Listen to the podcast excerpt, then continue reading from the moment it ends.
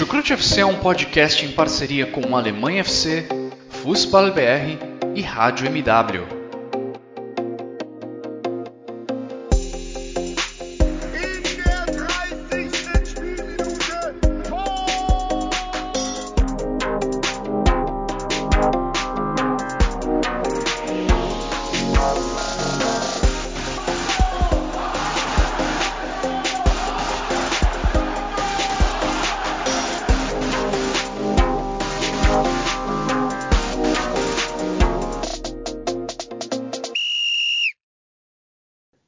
Sejam muito bem-vindos, fãs da Bundesliga. O meu nome é Guilherme Ferreira e eu recebo vocês para mais uma edição do Chucrute FC, edição de meio de semana para falar sobre essa rodada europeia. Começaram os mata-matas das competições europeias, Champions League, Europa League, começaram a definir os seus classificados nas oitavas de final e nos 16 avos de final, e nós vamos comentar aqui ao longo dos próximos minutos como foi a participação alemã ao longo dessa semana, a participação dos representantes da Bundesliga no meio de semana que já foi bem caótico para essas competições europeias. Nós tivemos, por exemplo, Leipzig e Liverpool sendo disputado em Bucareste, jogo com mando do Leipzig.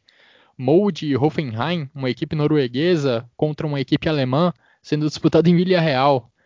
E as aberrações provocadas é, por toda essa situação de pandemia que estamos vivendo não param por aí. Também tivemos Arsenal contra Benfica sendo jogado em Roma, tudo por conta das restrições de circulação de pessoas que estão em vigor em diferentes países da Europa. E bem, para me ajudar a comentar um pouco sobre esse caos fora dos gramados e sobre também o que aconteceu dentro de campo, eu recebo aqui mais um integrante do Chucrute FC, Jonathan Gonçalves. Tudo bem com você? Seja muito bem-vindo. Olá, Guilherme. Olá, ouvintes do Chucrute FC. Comigo tudo bem, sim. Estou é... muito contente com a vitória do Borussia Dortmund em Sevilha, né? Nessa, nessa rodada de Champions League, na primeira partida da, das oitavas de final. É, eu fiquei muito feliz porque, de fato, eu já fui ao estádio Ramon Sanches Pijuan é, em Sevilha, então ver o Dortmund jogando lá e ainda conseguindo vencer, conseguindo surpreender, né, todos nós que torcemos para o Borussia Dortmund, foi muito legal, é, o jogo de imagens, boas partes do, do, do estádio onde eu passei e foi muito nostálgico para mim, ainda mais vendo que o time que o time jogou bem, né, conseguiu vencer. É, Leipzig não conseguiu se impor muito diante do Liverpool e os outros dois times que jogaram a UEFA Europa League também não possuíram resultados positivos. Uma semana que foi fraca, né, digamos, para o futebol alemão é, no cenário europeu. Pois é, só o Borussia Dortmund venceu nos quatro jogos.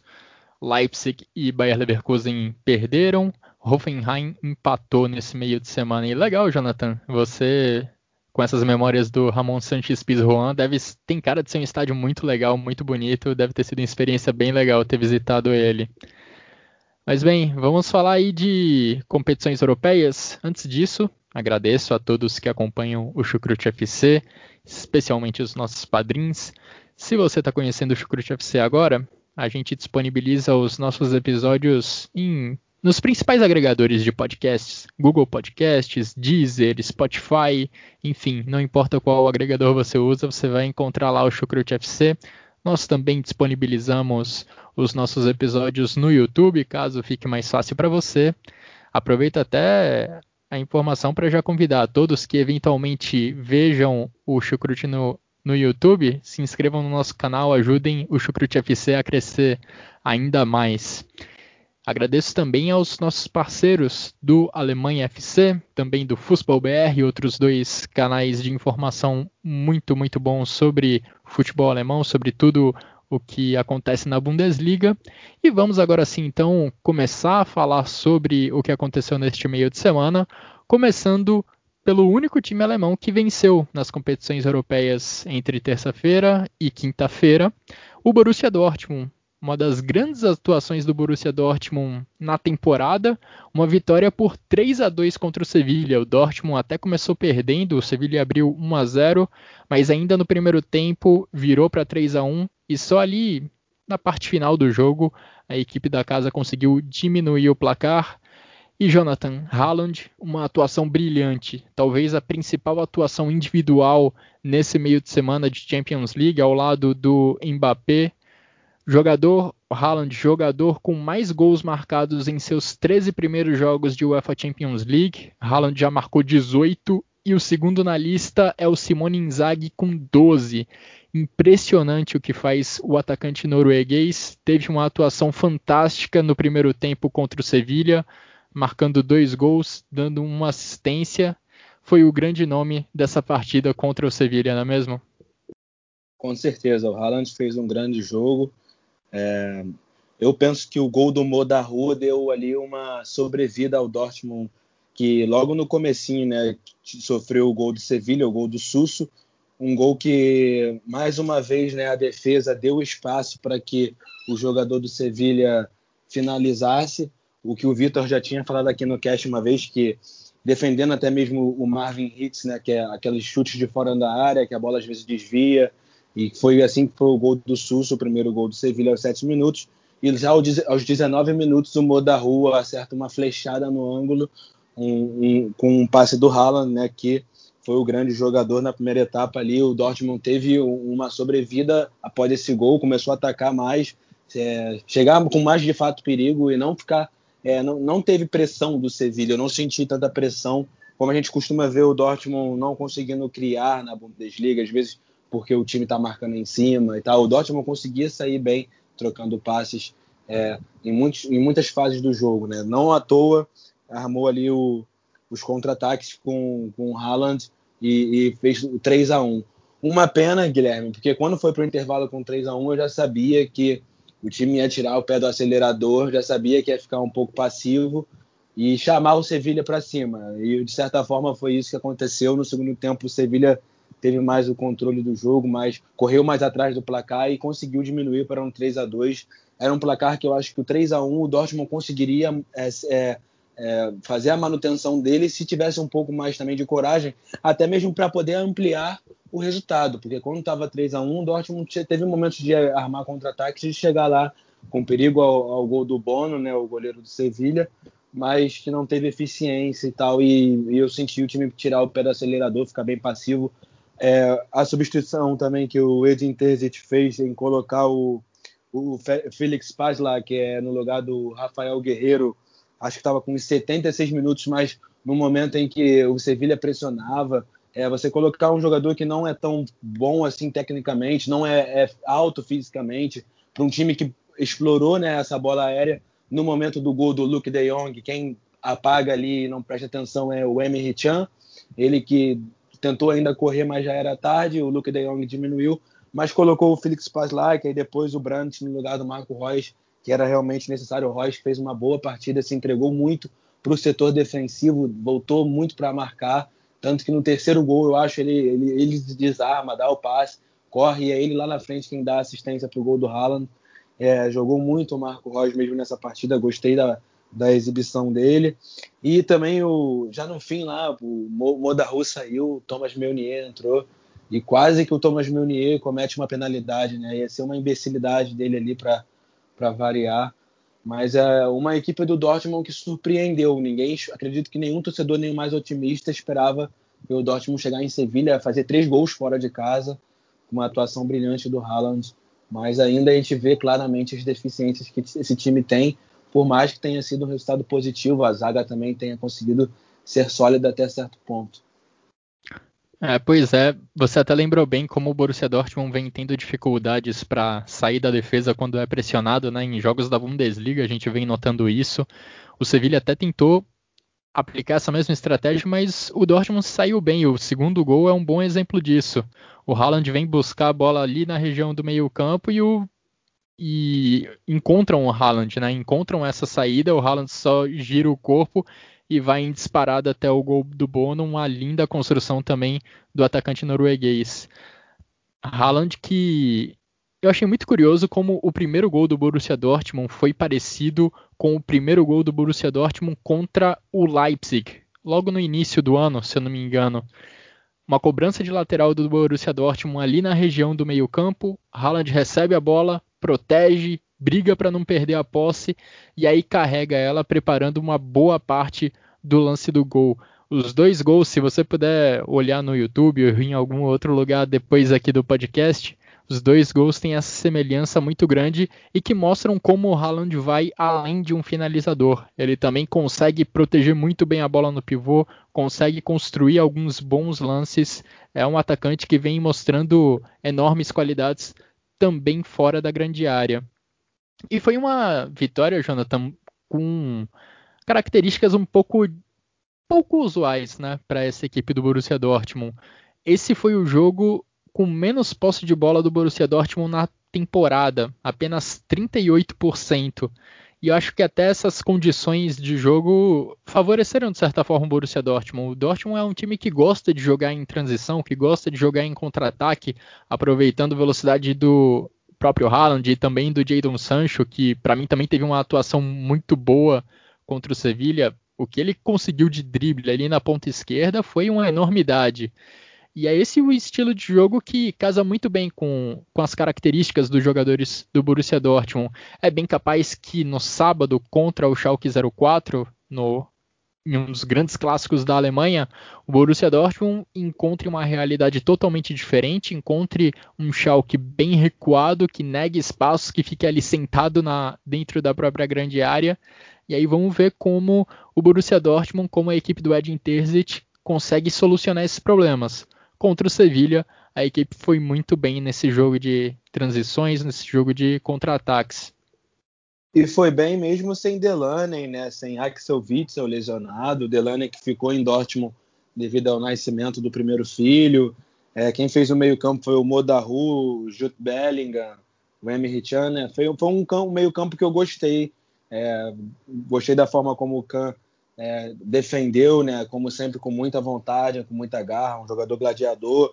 O Bellingham também parece amadurecer cada vez um pouco, um pouco mais. Ele é um jogador jovem ainda, tem muita expectativa em cima dele e, e às vezes ele não consegue mesmo é, entregar bons resultados, mas é um jogador que a gente está vendo aí ele sendo formado e que já mostra para a idade dele uma maturidade que é acima da média para a idade dele. O Modahu também, eu fiquei muito feliz por ele ter feito o gol e por, por ele ter tido uma boa atuação, porque é um jogador que a gente viu chegar lá atrás do Borussia Mönchengladbach e até hoje nunca se, se encaixou totalmente nesse time, tem as suas, suas já teve suas fases dentro do Borussia Dortmund, hoje em dia acredito que ele está vivendo uma fase um pouco mais regular, de jogar um pouco mais, de também se sentir um pouco mais à vontade, que espero que esse gol também possa, como ele mesmo falou na entrevista, possa dar mais é, coragem, mais ânimo para o jogo do clássico e também para o próximo jogo contra o Sevilha na volta, né? O clássico contra o Schalke e o jogo da volta contra o Sevilha. É... Fazer uma pergunta para você, Guilherme. Quem você achou o principal jogador do Dortmund no setor defensivo nessa partida? Manuel Akanji, Mats Hummels?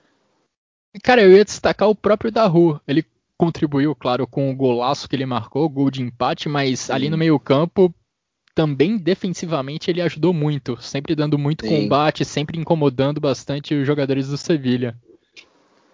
Também achei isso, ele junto com o Emery Chan fizeram uma dupla ali Sim. nesse sentido de defender muito boa. É, o Akanji, em certo momento do primeiro tempo, até sentiu, eu pensei que o Dortmund ia ter que fazer uma substituição ali às pressas e quem entraria seria o Thomas Meunier, né?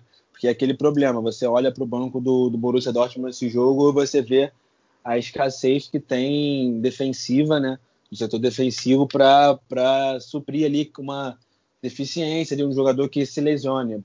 Entraria Thomas Munier, Lucas Piszczek não viajou, acho que não não estava é, apto para a partida, então você vê também como o Dortmund carece de, de peças, né? E em momentos chaves como esse, um jogo decisivo de Champions League, pode ser que um, um, algo que aconteça dentro do campo, assim, uma lesão, possa botar todo o planejamento em, em risco. É, eu destaquei o Daru, mas os zagueiros do Borussia Dortmund foram bem. O El Nesiri teve pouquíssima chance, se é que teve algum ao longo da partida. E coletivamente o Borussia Dortmund foi bem defensivamente. É claro, a equipe tem problemas na bola parada defensiva, sofreu o segundo gol assim. Os goleiros também não me passam confiança, eu comentei isso no último podcast. Hitz e Bürk poderiam fazer mais defesas, poderiam evitar alguns gols que o Borussia Dortmund sofreu ao longo dessa temporada. Mas olha, enquanto o Borussia Dortmund está ali se defendendo em organização defensiva, com todo mundo atrás da linha da bola, eu não vejo um Borussia Dortmund com muitos problemas. É uma equipe de certa forma segura quando se posiciona assim em campo. E eu acho que essa partida contra o Sevilla mostrou um pouco isso. O primeiro gol saiu de uma bola desviada pelo Mats Hummels, também é um pouco por infelicidade, dá para colocar um, um pouco na conta do azar. Teve o gol em bola parada, o segundo gol do, do Sevilha, mas de resto o Marvin Hitz pouco precisou trabalhar. O Sevilha no final do jogo até conseguiu uma bafa, mas muito na base de chuveirinho na grande área, tentando colocar a bola na frente do gol de alguma forma, de qualquer jeito, com cruzamentos do Navas a partir da direita, principalmente, mas em geral foi uma atuação segura, na minha opinião, da defesa do Borussia Dortmund, que sim, tem esses problemas em bola parada, os goleiros não são confiáveis, mas de uma forma geral, eu acho que é um time que se porta bem na defesa. E o Burke tem que agradecer o santo dele lá, porque teve uma bola que bateu na trave, né? Uma falta muito bem cobrada lá. É o Hits, né? Tem que Isso. agradecer ao santo dele lá, porque aquela bola, não sei como não entrou, bateu na trave, na mão dele, pegou um efeito para é. trás. Era, tinha tudo é. para bater na trave, bater nele e entrar, né? É aquele, aquela questão que até o narrador, o comentarista falou, que é o pão da manteiga, a manteiga cair para cima dessa vez. Sim. Verdade. Num dia ruim do Hits, a bola certamente bateria no braço, nas costas é. e entraria no gol. É verdade, também penso dessa forma. Pois é. E o time alemão que não pôde contar com a sorte e que contou sim com erros individuais da sua própria defesa foi a equipe do Leipzig. Na terça-feira, o RB Leipzig recebeu o Liverpool, de certa forma. O jogo, na verdade, foi em, Bu em Bucareste, mas o mando era da equipe da Alemanha e perdeu para a equipe do Liverpool por 2 a 0. Um resultado talvez um pouco cruel, não é, Jonathan? Porque, pelo menos para mim, foi uma partida bem equilibrada. O Liverpool talvez um pouco melhor, considerando os 90 minutos. Mas olha, a vitória poderia ter ido para qualquer lado. Os dois times tiveram um número de chances parecido e o que acabou fazendo a diferença foram os erros individuais. Primeiro do Zabitzer, que errou um passe no próprio campo de defesa, deixando o Salah na cara do gol. E depois o Mukiele, que numa disputa de bola contra o Mané acabou caindo no chão também no campo de defesa. E o atacante senegalês encontrou caminho aberto para fazer o gol. Então é uma eliminatória que já fica muito complicada para a equipe do Julian Nagelsmann e os erros individuais, mais uma vez, fazendo o Leipzig pagar caro. E logo no comecinho do jogo teve uma cabeçada né, do Angelino na, na trave, que poderia do mudar Olmo, esse, né?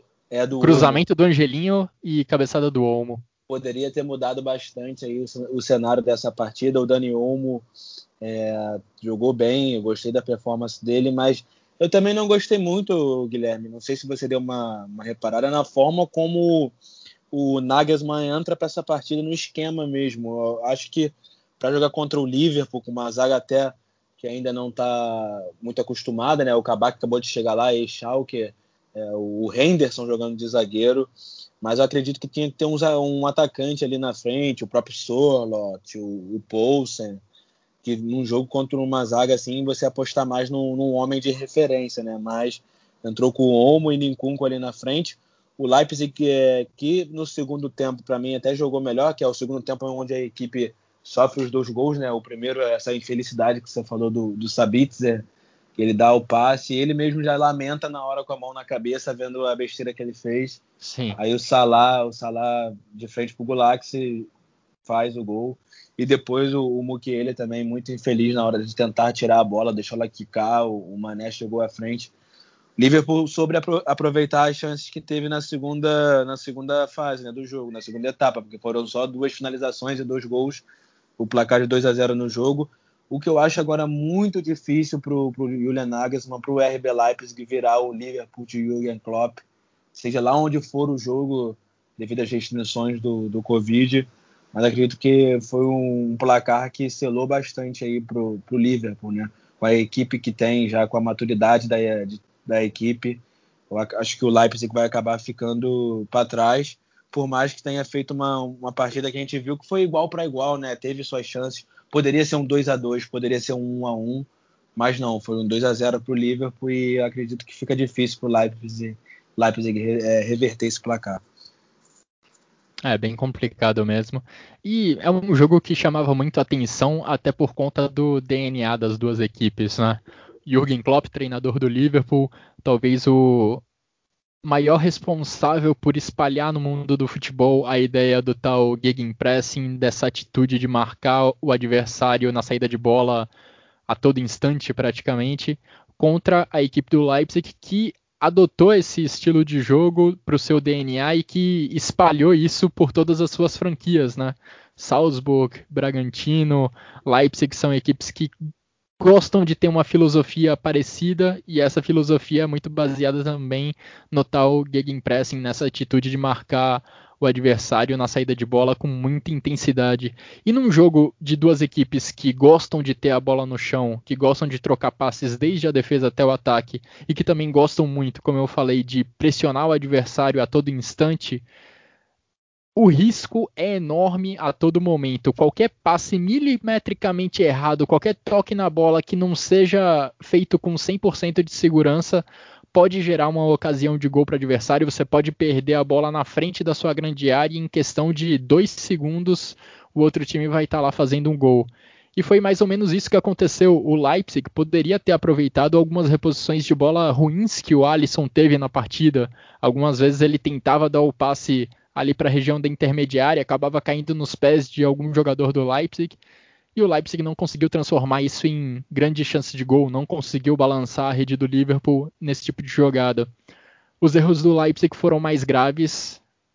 Os erros foram no próprio campo de defesa. O Liverpool estava ali a poucos metros do Gulaxi e os atacantes do Liverpool foram letais nessas chances. Mas não adiantaria nada se o Leipzig cometesse esses erros se o Liverpool não estivesse pronto, se não estivesse atento para aproveitar essas chances. Mané e Salah mostraram-se sim muito atentos, apesar de na maior parte do jogo eles não conseguirem brilhar, eles não conseguirem oferecer muito perigo ao Gulaxi, eles mostraram muita atenção para que nesse mínimo erro do Leipzig eles pudessem aproveitar e pudessem até de certa forma forçar esses erros é, do Leipzig para marcar os seus gols.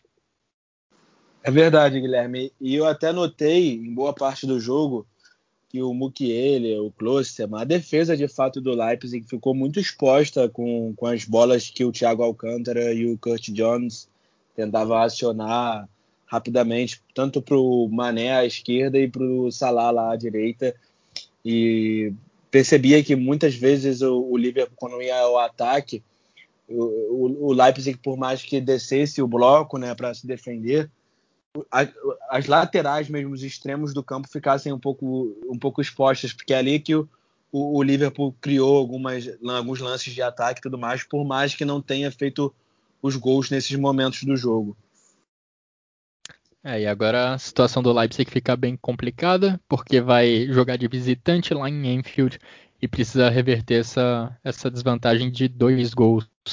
E um outro detalhe também sobre o Leipzig é que a gente fala sobre os erros individuais cometidos por Mukiele e por Zabitzer, mas é impressionante como esses erros grosseiros individuais estão sendo presentes em jogos grandes do Leipzig nas, nos últimos meses. Na semifinal da última Champions League contra o PSG, foi uma sucessão incrível de erros individuais, alguns deles cometidos pelo Gulaxi e que levaram a gols do PSG naquela oportunidade. Se eu não me engano, dois ou até mesmo os três gols do PSG naquela partida foram gerados diretamente a partir de um erro na saída de jogo do Leipzig, por um passe errado ou por um desarme ali próximo da, da área defendida pelo Gulaxi. E até nessa edição da Champions League, contra o mesmo PSG, foi o Pamecano quem cometeu um erro logo no início do jogo, foi recuar a bola, recuou errado, e aí o PSG aproveitou para abrir o placar naquela partida. O Leipzig ainda conseguiu a virada. De qualquer forma, é um tipo de erro que tem sido muito recorrente para essa equipe do Leipzig em jogos grandes. Erros grosseiros individuais, erros de passe ali na saída do jogo estão constantemente ferindo a equipe do Leipzig. E se uma equipe quer avançar para uma fase decisiva de Champions League, se quer ganhar o título da Champions League, você não pode cometer esses erros e esperar que vai ficar tudo impune.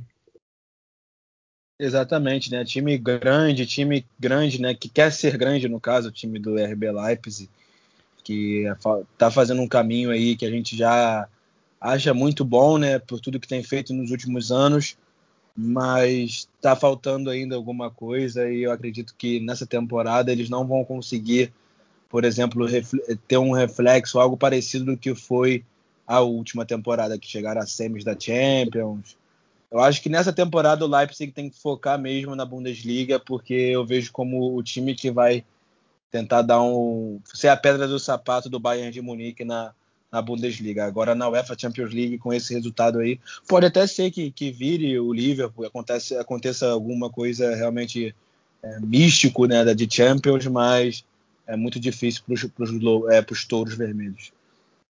Pois é. E para o Leipzig também tem a Copa da Alemanha, por que não, né? Já que o Bayern de Munique saiu, abriu o caminho para todo mundo, Leipzig também tem boas oportunidades nessa competição de mata-mata. E também, por que não, na Bundesliga, né? Já que o Bayern tropeçou contra o Arminia Bielefeld na última rodada, tem o Eintracht Frankfurt pela frente, tem aí o risco, né, de perder mais pontos, e o Leipzig pode se ver de novo na briga pelo título alemão. Bom, vamos passar agora, Jonathan, para as duas partidas da UEFA Europa League que aconteceram nessa quinta-feira. Estamos gravando essa edição do Chucrute também na quinta-feira, um pouco depois dos duelos que envolveram Bayer Leverkusen e Hoffenheim. Primeiro falar um pouquinho sobre o Bayer Leverkusen. Na verdade, os dois jogos né, foram malucos. Se você somar os dois placares, ao todo essas duas partidas tiveram 13 gols. Inacreditável os placares bailarinos envolvendo Bayer Leverkusen e Hoffenheim. No caso do Leverkusen, a equipe do Peter Boss visitou o Young Boys da Suíça. O primeiro tempo foi um desastre. 3 a 0 para o Young Boys. E quando parecia que a eliminatória ia por água abaixo, o Bayer Leverkusen foi lá e reagiu de uma maneira incrível, empatou em 3 a 3 só que no finalzinho do jogo, o Young Boys ainda conseguiu o gol da vitória. Maluco esse resultado, hein, Jonathan? Maluco, mas o que é engraçado mesmo é o, a fase do Bayer Leverkusen, né? O clube perde aí a Copa da Alemanha para o Rot-Weiss Essen, é, empata com o Mainz, que é um forte concorrente à Zweite Liga, a ser rebaixado. O que está querendo essa equipe aí do, do Peter Bosch, é. né? com tantos jogadores bons aí, com um time que vinha jogando um futebol bom há, há pouco tempo, de uma hora para outra não não está conseguindo ser tão eficiente assim, demonstrar tanta confiança. Na Bundesliga já caiu bastante, já é o quinto colocado, há pouco era o terceiro aí e, e tudo mais. É um resultado que, assim, tava 3 a 0 né? Conseguiram empatar em 3 a 3 no fim terminou 4 a 3 pro Young Boys não fica tão ruim por ter feito três gols fora de casa.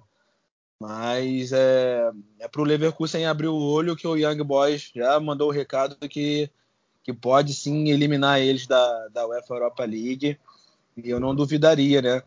Mas é, é ver o que, que, o, que o Peter Boss pode fazer nessa equipe para melhorar. Eu acho que é uma equipe com, com bons talentos, né? O Florian Wirtz, o Leon Bailey, Patrick Schick, que fez dois gols hoje, o Gray, que acabou de chegar, né, do, que jogava no futebol inglês, na, na Premier League Sim. no Leicester, e o próprio Amir, Dermi Bay, então tem bons jogadores, tem um bom time, e com certeza se você comparar com uma folha salarial de BSC e Young Boys é mais alto, é, com o Hot Essen é mais alto, não tem por que os resultados não estarem aparecendo uma equipe tão boa. Eu não sei porque o Lucas Radetz que não agarrou hoje, o Haradek, goleiro do, do Leverkusen, sabe dizer, Guilherme? Pois é, o Peter Boss decidiu rodar o elenco, né? Foram sete mudanças em relação ao, à escalação titular do jogo contra o Mainz. O Radek foi um dos jogadores poupados e eu acho que foi isso. Isso ajuda a explicar muito o primeiro tempo, principalmente da equipe do Bayer Leverkusen, em que a equipe tomou três gols, foi para o intervalo perdendo por 3 a 0. É uma equipe que vem sofrendo um pouco com esse elenco curto, na minha opinião algumas contratações nessa janela de transferências de inverno aconteceram exatamente por conta disso, porque são muitas contusões, as opções de ataque também não eram muito fartas para o Peter Boss, e esse elenco curto acabou cobrando seu preço. Ele, Peter Boss, inclusive, começou a partida num 4-3-3, só que o meio-campo dele não tinha muita marcação, tinha Demir Bay, Amiri e Wirtz. E aí acabou sofrendo os três gols, acho que muito em função disso. O Peter Boss também decidiu preservar o seu principal zagueiro, um dos seus principais jogadores, talvez, o Edmond Tapsoba. Só que aí precisou colocar o zagueiro durante o intervalo no jogo para tentar estancar essa sangria. De certa forma até conseguiu, só sofreu um gol no segundo tempo, ali no finalzinho. Na segunda etapa, o Bayer Leverkusen mudou para um esquema com três zagueiros, né, com a entrada do Tapsoba. Mas em resumo, acho que é isso.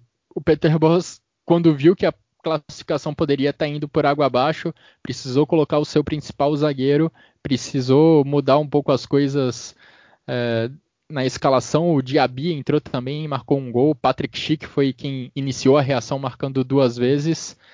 Mas o Bayer Leverkusen de fato fica numa sequência complicada nessa temporada, né? Já é uma sequência grande de resultados negativos, como você falou foi eliminado na DFB Pokal, na Copa da Alemanha. Na Bundesliga está caindo ao longo das últimas rodadas. E eu acho que muito disso é em razão do elenco um pouco curto à disposição do Peter Boss. Quando ele decidiu rodar o, o elenco e preservar sete jogadores, isso comparando com a escalação inicial do último jogo pela Bundesliga, o resultado não foi nada bom. Agora, algumas curiosidades sobre o Young Boys. Young Boys é líder muito isolado na Suíça, está muito à frente do segundo colocado. E o treinador, o Gerardo Zeoane, é um dos cotados para assumir o posto de treinador do Borussia Mönchengladbach. Ao longo dos últimos dias aí foi confirmada a saída do Marco Rose da equipe do Gladbach ao fim dessa temporada e um dos especulados para assumir esse posto é o treinador do Young Boys, o Gerardo Zeoane. O outro jogo que a gente teve envolvendo um integrante da Bundesliga nessa quinta-feira pela Europa League foi Molde e Hoffenheim.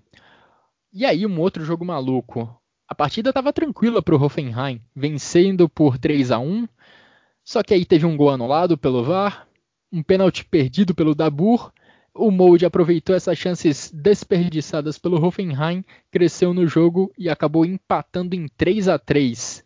A equipe norueguesa acabou se salvando na segunda etapa. E de qualquer forma, Jonathan, o Munas Dabur, que já tinha dado muito trabalho para o Borussia Dortmund no final de semana, também teve uma grande atuação agora contra o Molde, marcou dois gols. Só que por outro lado foi ele quem desperdiçou o pênalti que poderia deixar o placar 4 a 1 e aí se fica 4 a 1 seria extremamente improvável ver essa reação do Molde. O Molde que é o ex-clube do Erling Haaland, é um dos primeiros clubes do, do Haaland lá na Noruega.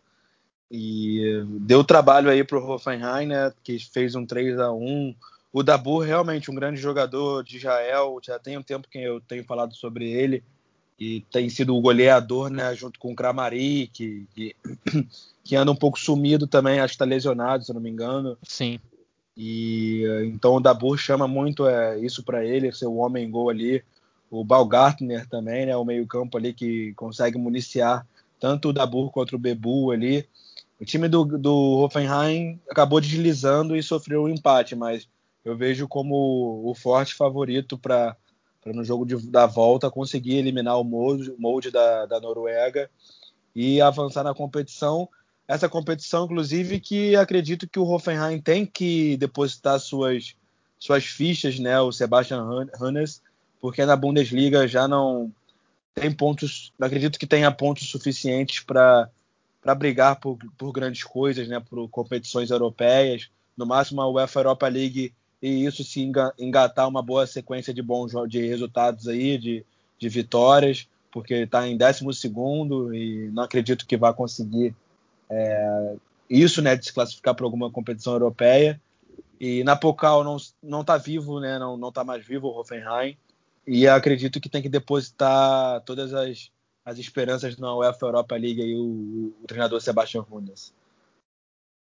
É, o campeonato norueguês ainda não começou na edição 2021.